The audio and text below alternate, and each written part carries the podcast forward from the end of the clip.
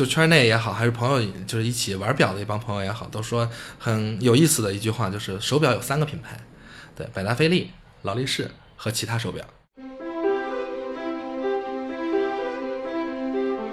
我跟你的总裁我们聊过，就我试探性的问过，我说表的成本到底有多少？他说你见到的所有的品牌，我们瑞士的你看到的所有的品牌，我们有一个非常就算是一个明文规定嘛，成本不超过售价的百分之十，就是你花一百万去买的一块表，其实它的成本就是十万块钱以内。据我们所知，我们中检去其实去了解过，那专门做劳力士的假表，在国内啊，其实还是真的是吃重资，可能一个机器要几千万。我十几万从拍卖会拍来，十几万美金拍来的东西，对，然后遇到了一个一个老先生吧，对，追了我差不多一个月的时间，每天去店里，每天每天每天，我因为我不经常在。然后那块一块百达翡丽的镂空怀表，最后八百七十万卖给他，而且他知道我不到一百万买来的。嗨，各位听众朋友们，大家好，欢迎收听本期的创业内幕，我是主持人丽丽。这是一档由 GGV 纪元资本发起的访谈节目，旨在为中国的听众提供更具专业视角的创业话题沙龙。我们深信，听故事是人类的古老本能，也将在每一期节目中尽可能的帮助嘉宾讲出他们最精彩的故事，讲出他们的创业内幕。听众朋友们，大家好，欢迎收听本期的创业内幕。本期我们的节目请到两位嘉宾，一位呢是我们大家都非常熟悉的小魏，我的朋友。各位好，我是魏征。另一位嘉宾是国内最大的奢侈品钟表信息服务平台时尚时间网络科技有限公司，同时也是中国检验检测集团奢侈品鉴定中心的副主任汪洋先生。呃，大家好，我是汪洋。呃，我呢本身呢是一个呃最早是做二手奢侈品的这个呃销售商。那现在呢，因为做这个二手销售奢侈品呢，呃，总结出一些经验和一些想法吧。然后现在目前呢是在去做这个呃国内二手奢侈品，尤其是腕表，关注 Fox 的腕表这一块的这个同行业之间的一个服务平台。对，同时呢，嗯，我呢本身呢也在这个中检集团中国奢侈品鉴定中心，然后负责这个手表的鉴定业务。那我们目前呢也是国内唯一一个国字头的鉴定机构。你们两个达人在这儿，我想普普及一下，给我普及一下，是吧？也给我们观众普及一下，就是奢侈品是不是一个纯粹有钱人的游戏？我我去看大的数据，宏观数据是很可怕。中国的奢侈品消费已经占全球范围内很高的一个比例了，而且是持续挺长时间。对。呃，中国每年进口奢侈品从这个瑞士钟表协会那边就报，只是钟表这一块儿就差不多五千亿。对对对，那每年呢都是在有一个往百分之几十的往上的一个增长，最少是百分之二十到百分之三十的增长。所以理论上这个二手是存在空间的，相当大，对吧？相当大的。我认为中国可能是全世界的二手的这个。现在难道不是日本吗？日本是这样，日本是从一九八七年开始。它其实是日本之前是一个非常就是哎经济啊非常鼎盛，到了八七年开始哎到了金融危机，那大家呢呃可能从最早的我呃我我我的那些奢侈品我要我要我要变现，对，因为股票也赔，什么所有生意也赔，我的奢侈品还在我要变现，从那个时候开始往外去卖，但是一直以来呢，大家就可能已经养成了一个习惯了，因为日本像二手奢侈品的上市公司好像有二十几家，就变成了一个产。一个一个一个一个产业生意，但是现在呢，就是我会听到，比如说刚才您跟我说，哎，我要去日本去买一个二手奢侈品，只能买到 vintage，我认为只能买到 vintage，就是现在的热门款的二手奢侈品，嗯，大部分的存量还是在中国，你在日本其实看不到，就算看到了，价格也很高。那你当时害不害怕？因为你你你操盘的这个盘子挺大的，真的很怕，因为其实就是当你看到那一堆表摆在那，就像魏征去我那儿一样。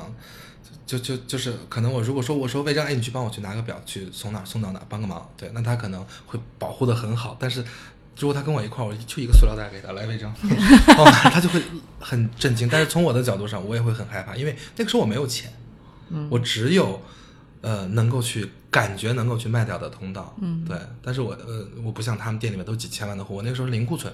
嗯，我也会去想，如果商家给我这个这个这个这个假表怎么办？对呀，啊，那我得赔钱。是，但是其实后来啊，但这是题题外话，其实我们这个行业是非常非常非常非常这个重口碑。尊重口碑的，对，嗯。非常尊重口碑，就是、嗯。就是我们可能对于信誉这件事情非常重要，因为那天我也跟魏征说，如果说以我现在的信誉，可能在三天之内要个两三个亿的货摆在我面前，一分钱不用花，嗯，对，大家都会送过来。对。其实你看，我昨天晚上为了录这期节目啊，我特意在闲鱼上看了一下这个二手的表，嗯嗯然后我上去看了一下，就觉得每一个都是九九新嗯啊，绿水鬼三百二十块，然后说九九新浪琴啊，什么假一赔命五百块。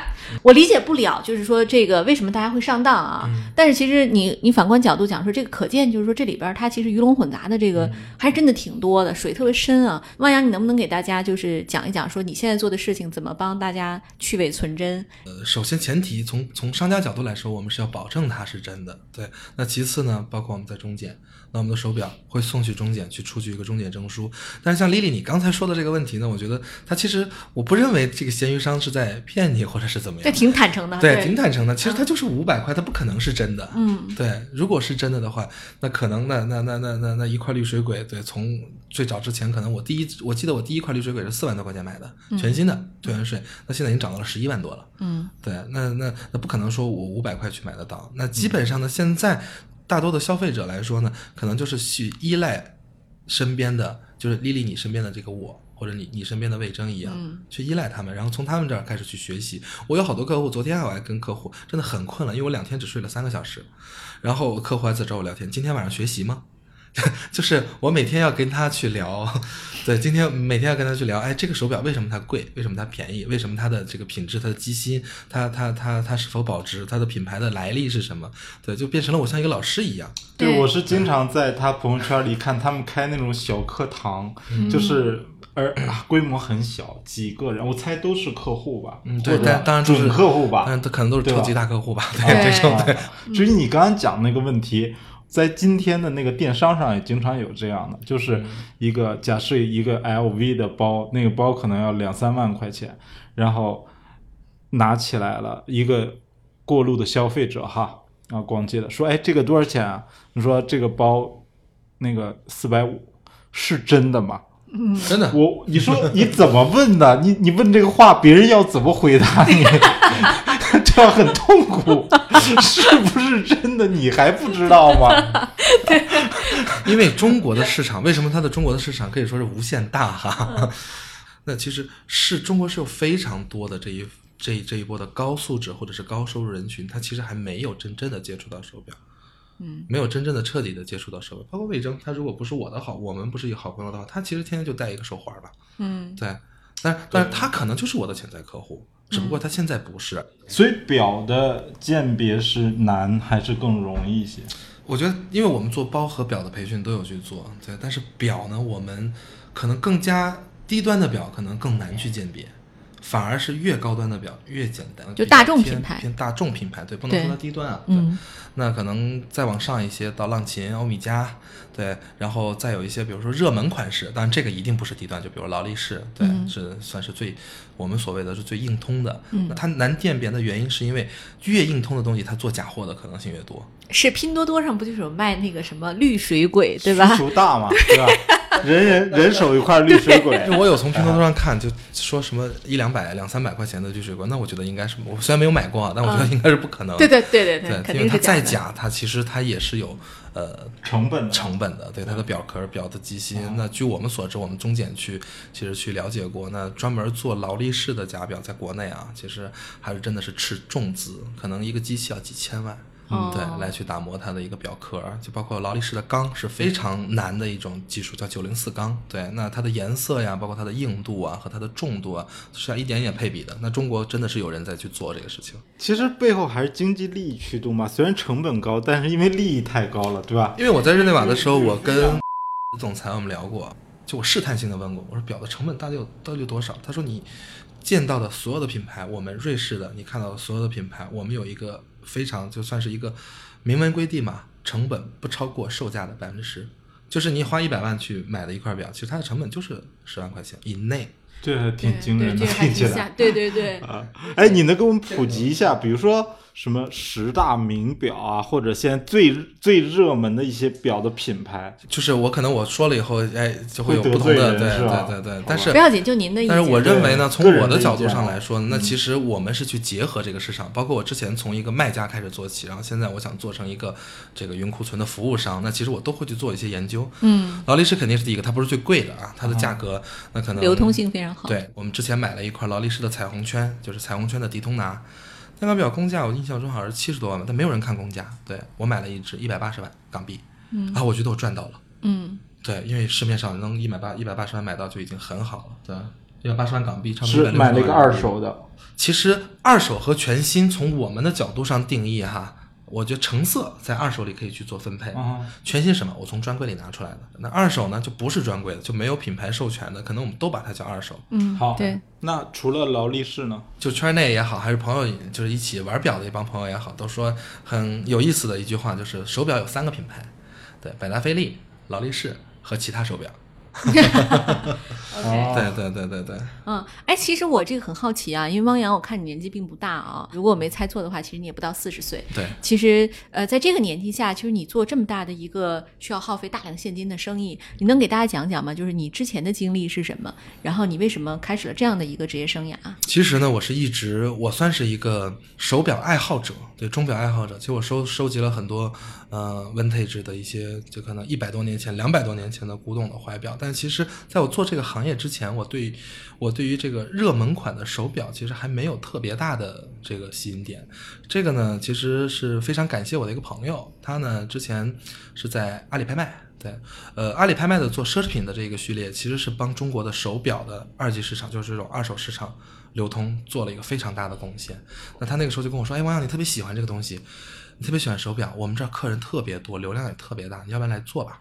我说：“行，我去试试看吧，因为我没有货源。”嗯我印象特别深，我和我的助手，对，现现在当然是我公司的副总，那我们俩呢就在咖啡厅，在百子湾的那个咖啡厅，就我们俩拿着电脑在那叨叨叨叨叨叨叨，一晚上四十只表卖了三十六只。那你这个货源从哪儿来呢？货源呢是怎么回事呢？就是我拎着一个小包去找全国的奢侈品的同行，你都认识对吧不？认识，哦，哇，对他给我讲这个创业经历的时候，我觉得蛮神奇。这很像皮包公司啊。就是很多人把我当骗子。刚开始的时候，嗯很多人把我当骗子，其实汪洋归纳起来说？他掌握了一某一个渠道里面的一些流量优势，然后呢，他就认为说我一定能卖出去。对虽然他也还没卖过，但很幸运，也是一试就成功了。对我印象特别深的一就是把成功我一个很好的一个朋友，现在我们虽然就是生意上的往来会比较少，他也是做二手奢侈品的同行。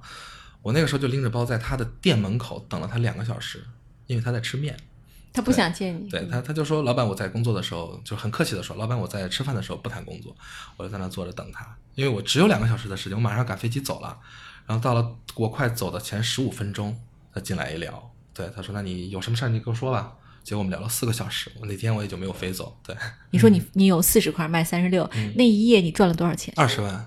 有没有一夜暴富的那种没即视感有没有没？有，但是那二十万是原因是什么呢？就是我那个时候的货源是一个什么状态，我不知道货源，我从他这儿找，我从魏征这儿找，我从 A 这儿找，A 从 B 那儿拿货，B 从 C 那儿拿货，四十块表我挣了二十万，我觉得很开心，我就在那卖图啊，嗯我没干别的，对，嗯哼，我觉得哎这个事情可以干啊，我可以去挖掘挖掘真正的源头了，从那时候开始我才认。哎，真你听他这个，他当初卖表的时候，那个流转是很长的。其实一块表从货源那儿到消费者手里，中间五六道了可能，有那么多中介每个人都要赚一些钱钱。是啊是啊我还能挣二十万，是，所以说那个汪洋，你现在我知道你在做一个项目，希望能够把这个这个整个的这个供应链的流程更加简化，并且提高效率哈。就是你能给大家介绍介绍你现在的项目吗？其实我现在做的一个项目叫 Luck 三六零，对，那我们现在呢，其实就是帮助同行业商家降低成本，嗯啊、增加效率，一切的宗旨其实都是围绕于这个，现在已经上线了吗？已经上线了。对，所以消费者可以在上面购买吗？消费者不可以，只能是同行业的商家，它是 to B 的就是 to B 的，哦对，哦只能是同行业的商家串货等于是吧？串货，啊串货，包括给他们去提供这些，比如类似于像供应链金融啊，类似于像保险啊这些，我们都会去帮他们去提供。嗯就举个例子说，手表的 SKU 特别的多，那不管我是有呃一百只表的这个商家，还是有一千只表的商家，甚至一万只表的商家，都会有客人到我店里面去找那一百零一只表。一千零一只表，一万零一只表，而且这个的可能性是非常大的，因为尤其是二手嘛，它每年这种增量是会是会非常大的，不可能去存那么多的货源，我存一万个，那我的资金流转怎么办？我没有那么多的客户怎么办？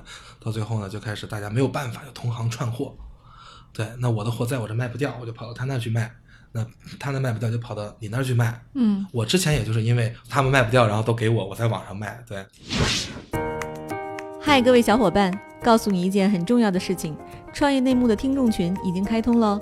在这里，你可以和我们直接沟通，也可以第一时间了解到 GGV 纪元资本线下活动的动态，近距离聆听投资人的独特见解，并且结交其他互联网圈子的小伙伴呢。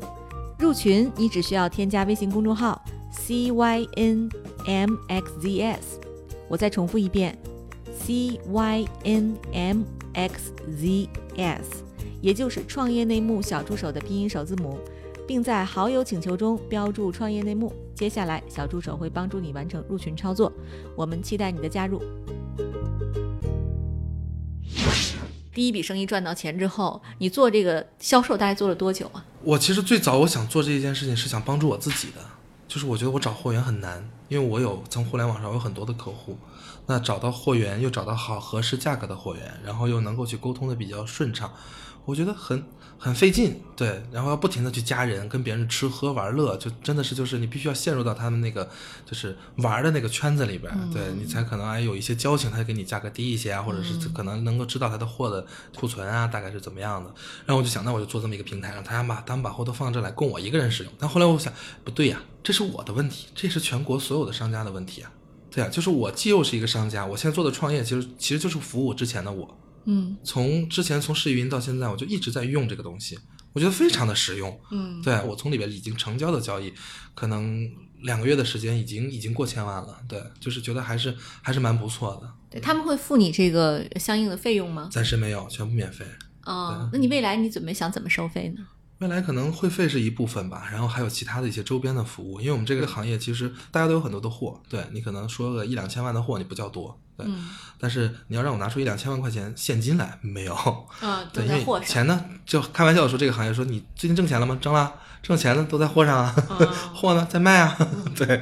那我们现在通过平台呢，每一个人在平台里都有授信，嗯那他做的长期长久啊也好，还是他的他他都会有一个授信的级别。然后呢，我们呢又是中国检验认证集团奢侈品鉴定中心，我们是国内唯一一个国字头的鉴定机构，我们帮他去鉴真伪，你把货抵给我就可以了，对你刚才讲的时候，我能看到，就是你你对这个事情真的是充满热情啊。特别特别，对我在这个问一个消费者层面的问题，嗯。就是说，我们其实在中国真正玩表的这群人，嗯他是什么样的人呢？因为离我太遥远了，就是我觉得我这个层次根本玩不到那个，嗯就几千万或者百几百万买一块表。在我们俩日常交往的时候，他有时候给我讲故事，我也觉得太浮夸。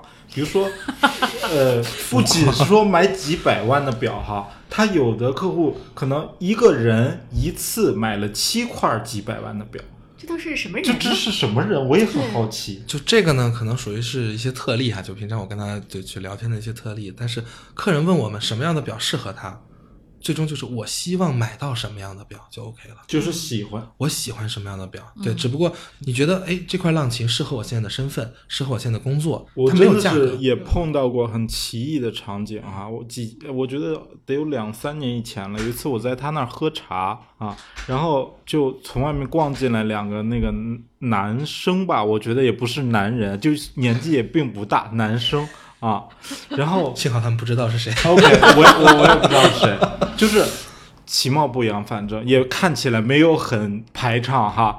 然后人进来就东看看西看看，说：“哎，这个这个表看起来挺好看的，戴在手上试试，多少钱？二十多万，刷卡买完走了。”就是在这个场景逛到了，觉得喜欢，付钱买完了，全程大概十五二十分钟。嗯，所以我当时完全颠覆了一个巨大的认知，说买这么贵的东西不需要考虑的吗？不需要对比的吗？嗯不用想一想吗？的确有很多这样的，是对，就可见中国的发展之深厚哈，让咱们都觉得挺不可思议的。说到这个话题，我又想到我之前刚刚开始做拍卖，就最早刚开始做拍卖，对，然后有一天我们在网上卖了一块一百多万的手表吧，客人从呃注册、交保证金、加付款，然后加就我们给他发货、加收到货，没有跟我们说过一句话，就旺旺上没有跟我们说过一句话，也没打过电话。一次电话都没有打，然后到那边点击确认，连评价也没有评价。然后我那个销售就问我：“小哥，结束了，这这钱就赚到了？”我说：“对呀、对呀、他说：“啊，这个就没有什么其他的事儿了吗？”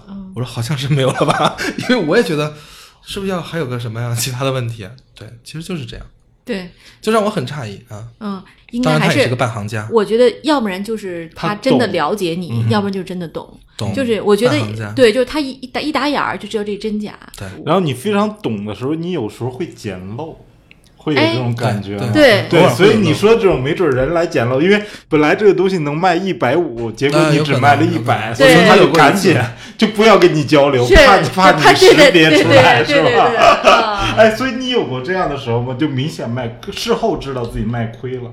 因为我们可能从就是从我们的价格拿过来，然后再到卖出去，其实保证一个基础的利润，对，所以不会去考虑啊、卖亏不卖亏的一个问题，对。但是真的是卖赚过很多一次，对，就就就这卖赚过很多，对我十几万从拍卖会拍来，十几万美金拍来的东西，然后就在国贸，对，然后遇到了一个一个一个老先生吧，对，追了我差不多一个月的时间，每天去店里，每天每天每天，我因为我不经常在。然后那块一块百达翡丽的镂空怀表，最后八百七十万卖给他，而且他知道我不到一百万买来的。对，但是我就是这个价。其实它因为它是稀缺品，所以就是不是，我不是这个价，我是不愿意卖，哦，是他不停的说三百行不行，四百行不行，五百行不行，六百我还行不行。可以这样，哦对，最后是九百万成交，但是呢，老先生说，我真的我东凑西凑，我找我儿子找我老婆凑来了八百七，我还差你三十万，然后下次再给你行不行？那个我说不要了，不要了，不要了，不要了，要吗？就喜欢。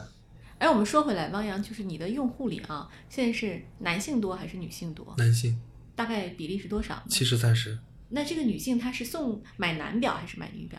呃，其实都差不太多，男性也会买女表，对，然后女性也会买男表，对，嗯嗯，男表会比女表贵吗？不会啊明显啊，不会啊都一样的，不会啊，但是大好多啊。对啊。我这个问题太土了。这个刚才说到了刚才那个，对，我也很想知道就。金子多了一些嘛，金子多了一些。啊对，但如果按照这个来说，比如说同款的男表和女表，比如说伯爵经常会出对表嘛，男表和女表加一起是多少钱？然后分别呢，可能男表比女表贵一点。对，这个你说的是对的。因为我实在是金不懂，子要多一些我我我的我的直观感觉就是，至少如果它是贵金属的话，要重一些吧，对对吧？对对对，理论块儿大嘛，对对。钻石还要更多一点，对啊吧？嗯，呃，对，嗯，汪洋，你获客过去还有这个像阿里这种渠道，嗯那你当时你做表商的时候，就是你的这个个人客户，嗯就是大大概是从什么渠道来的呢？因为我们是想给听众一些建议，就是如果他做奢侈品创业，他应该从哪里开始？不同的商家有不同的方式方法，那我们就没有再去往这个再去纳新客户的这个方向上去深挖了，因为其实刚才我也说的，我的主要重心已经放到了这个我们这个平台上，Lug 三六零这个平台上。但是呢，我也经常会去跟这帮商家一起去聊天。对，那有一些做的很好的商家呢，他们比如说像上海，那他们可能做广告，他们会去在广告上去推广，比如说小红书啊，什么这个今日头条啊等等的。那那我要去鉴别他是否能够给我一个合理的价格，或者他是否是真是假，那其实可能，嗯，还是有必要去跟他那边去多沟通的。首先，他有没有资，他有没有就是比较好的资质，他的手表有没有经过鉴定，他的手表值不值得，嗯，可不可以让你去验真？对，那如果这些他都可以去满足你，那是完全是没有问题。反正就是各种角度考察一下他的实力，是吧？哎，我想问一个问题哈，你看我们已经聊了好长时间，听起来这是一个太美妙的事儿，就是你做这个，然后赚了很多钱，这肯定会带来误导，就大家认为这是一个简单的事儿，凡事出奇必有妖。你给我说些坑好不好？就是如果卖手表这么容易就赚到钱，那为什么只有一万个商家在卖，而不是说每个人都在卖手表呢？嗯，我认为哈，就是卖手表这件事情呢，其实 没有想象中的，就是我可能说的都还很开心，它没有想象中的那么的高利润。呃，像我们现在这个销售公司比较道德的商家，对利润率可能不到百分之十。对，因为我们要考虑要回收，就你东西你再卖给我的时候得回收。对我希望用一个更好的价格来回收，所以利润率并没有那么高，那也就要需要去考验你的这个资金实力。考验你的资金实力的同时，那还要去呃跟所有的商家打交道，在没有一个正规环境的商家的情况下，那商家圈的情况下，那我需要去有一个见伪见真，对啊，和和甚至于有一个非常高强度的沟通能力，对，很辛苦的其实。那再加上呢，我如果客户不够多的话，我买了一堆货也卖不掉。嗯对，就像我们，我之前的时候是没有库存，但最多的时候库存也达到了七八千万，但是在七八千万到七八千万顶峰的时候，瞬间降下来了。我觉得不对，因为我在七八千万的时候，好像刨去资金成本，再刨去这个这个人力物力，我算一下，好像赚的也不多，反而赚的更少了。而且会让我更累，因为每天表摆在那，我应该怎么样去怎么样怎么样去把它消耗掉，我会很难受，很痛苦，所以我立刻就给它降下来。受就是成本压力，因为你摆在那儿没流通，它就在花你的钱。对，他就在花我的钱。对，任何一个市场阶段可能分为三个部分，对吧？那第一个呢，可能是供不应求。那我们这个市场其实就已经是供不应求的尾声了。那供不应求的原因是因为买的人多，卖的人少，然后这个信息的不对等，然后导致了呢利润高，嗯，然后再到一个什么呢？再到了一个就是产能过剩的状态。对，那其实现在就是供不应求到产能过剩的这么一个中间环节。对，那我产能过剩，我就得作为商家的角度来说，我就得想尽一切办法去卖货，想尽一切办法让我自己的货流转起来，然后想尽一切办法去买到合适的货和卖掉呃合适的货。那我的拉个三六零这个东西我就实现了这个功能，就帮他们去实现这个功能。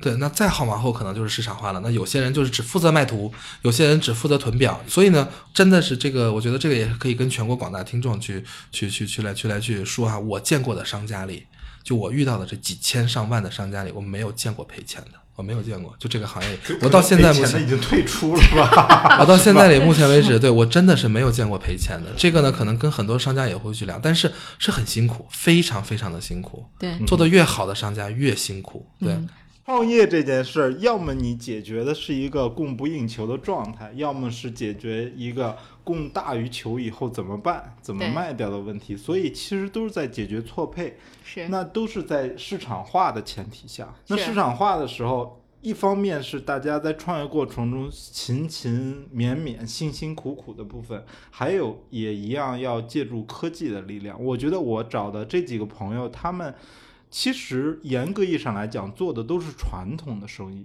可是他使用了互联网的手段，譬如说技术或者互联网的渠道，或者互联网的这种流转方式，甚至思维的方式。其实我是完全依靠于互联网。我跟其实国内的这些做的很大的商家，虽然我们都很好的朋友，但我觉得我和他们的这个这个是完全是不一样。他们真的是传统商家来的，嗯对而我呢，找对了一个机遇，找对了一条路，哎，嗯就我觉得往大点说，他们在一个不一定汪洋就能做成。我不是诅咒你啊，但是是实话不做不成。实话，不要不要这样说，不是真的是真的是真的。我我觉得往大讲，这真是一个产业互联网的机会。你看他们很多传统的商家，这些人也有很好的生意模式，赚钱，然后知道怎么去服务自己的客户。但大概这些人都，第一，他不太懂互联网要怎么运作；第二，他也不太有可能说某一个商家投入很多钱去做一个互联网的工具或者平台，来让所有的这一类的。垂直的，比如说卖手表的商家能聚合起来提高效率，对吧？这里面总要要有人探索探索，是，然后谁能看到这个机会，谁有决心，呃，有毅力去做这件事儿。那其实后面还有一个条件是你真的有这么多资源来推动这个事儿，不光是钱，对我觉得你也得有认知，对吧？对你也得懂技术、产品各方面的东西。其实魏征问我之前，以以魏征和我其他的朋友也都问我，汪洋，你为什么不去找 VC？可能我有点害怕，对，就是我也不知道，就胆胆怯吧，对我完全不太了解，我应该跟 VC 去聊什么。那还有一个呢，就是在想，我是真的是只是缺钱吗？嗯我或者是说我真的是只是去缺 VC 给我提供的这些，比如说这些资源，我就能把这件事情做好吗？不一定。所以我可能我更需要的是先去我自己去揣测，自己去研究，那我自己去思考也好，还是找朋友们一起去帮我，然后再去实现这个东西，看它真的是不是能够去迎合市场，真的是不是有这么多人去用。然后呢，真的是能不能去达到，比如说我们所有人的同行的痛点？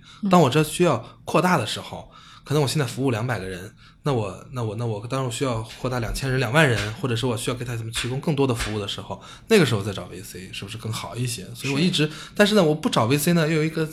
又有一个问题，就是天天拽着他，我快给我讲讲这个事情应该怎么做，这个这个应该怎么去办？从对从资本角度啊，我这个到底我有没有做杠杆的这个这个可能性啊，或者怎么样的？对，就一直在不停的烦他。对，至少从我的视角来看，他真的不是那种纯缺钱的创业者。他现在找到了一个领域，也有确定的市场，就是经常回答 VC 有一个问题叫这事儿为什么成立，接下来才是为什么是我，对吧？以目前还解决不了为什么是我的问题，在于说不光是没有钱，就是对整个构建这个系统的能力还不是特别的充足啊。包括我，我其实，在最近几年哈，自己有很大的那个反思，因为我以前创过业嘛，啊，说白了就是不懂。我直到我到今天，小鹏其实上班，我来看什么叫做一个真正的呃互联网基因的创业，然后在里面学习思考，来看整个组织的构建，最终背后文化的支撑，前面产品的输出，呃，创业的难不光是你要付出体力上的辛苦。你要脑力上非常多的时间去进化、去学习，然后心力要无比强大，能支撑你的脑力和体力的进化学习，对吧？是。所以我觉得创业是个修行。是我我其实这个问题我一直都刚才想问啊，其实魏征帮我问出来，就是其实你做传统生意啊，就做的不错，尽管咱们跟互联网挂钩，其实汪洋你还是说借助他的渠道来获客，嗯，但是其实对于你大量的这个。呃，工作，比如现在你是做一个互联网平台，它其实完全跟你的逻辑是不一样了。那这中间你遇到最大的挑战是什么呢？我觉得都挺大的吧。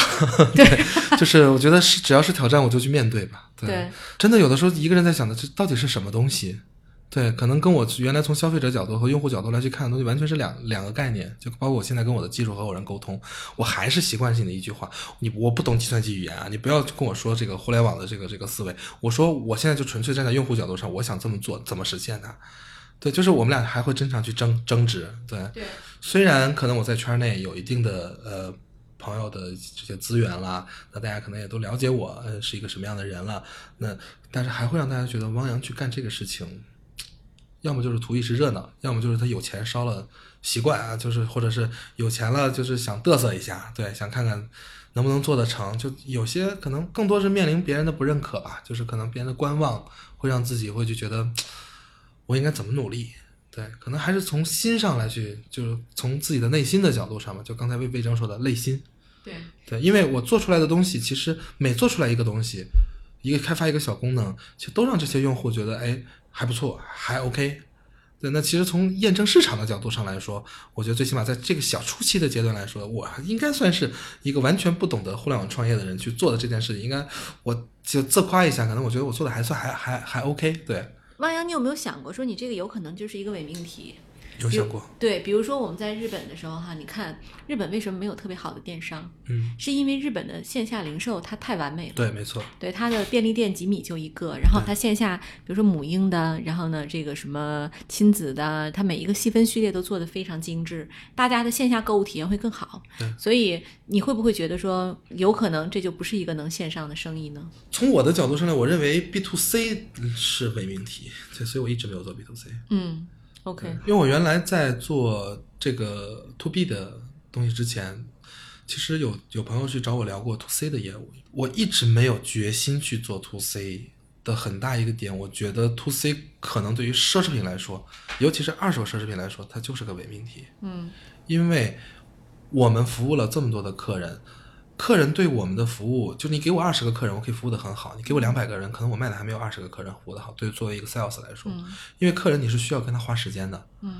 你需要让他相信你、信任你，然后还需要让他，呃，这个、这个、这个、这个，你需要去花时间在他身上的同时，甚至还需要他崇拜你。就像我刚才说，哎，我的客人要我给他上课一样，就他他要崇拜你的，那你需要花很多很多的时间精力。这个我觉得在互联网上，通过客服的角度是很难去解决这个问题。哎，你这个问题特别好，就是说，其实我们在淘宝上也会买出行保险。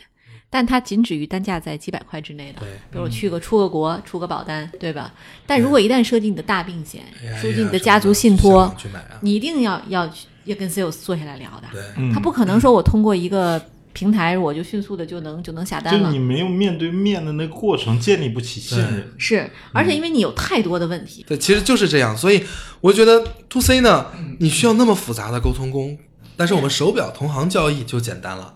对比如说直接报型号，百达翡丽五幺四六多少钱？二手的零零零九年的双 P，然后人家告诉你啊，比如说十五万，OK 拿给我，行了没了。这跟这跟车商窜货是一个原理。这确实还挺挺职业化，什么 什么多少多少型号，什么五对，就说就就就就类似于 OK，哎，你有没有一个感觉哈？猫阳坐在我们这儿，感觉是两个人，一个呢是卖表的老板，对，你们都是我的潜在客户。一个一个汪洋是卖表的老板，赚了不少钱，很成功，对他的事业、对他的产品都非常的懂。另外一个是非常青涩的 CEO，另就是他变成互联网创业者这个身份的时候，你跟他聊就觉得说，嗯，才上道，还还没上道，还没上道。有没有觉得两个人是吧？感觉。很好玩有。的时候我觉得我自己在做各种两个人的来回的替换。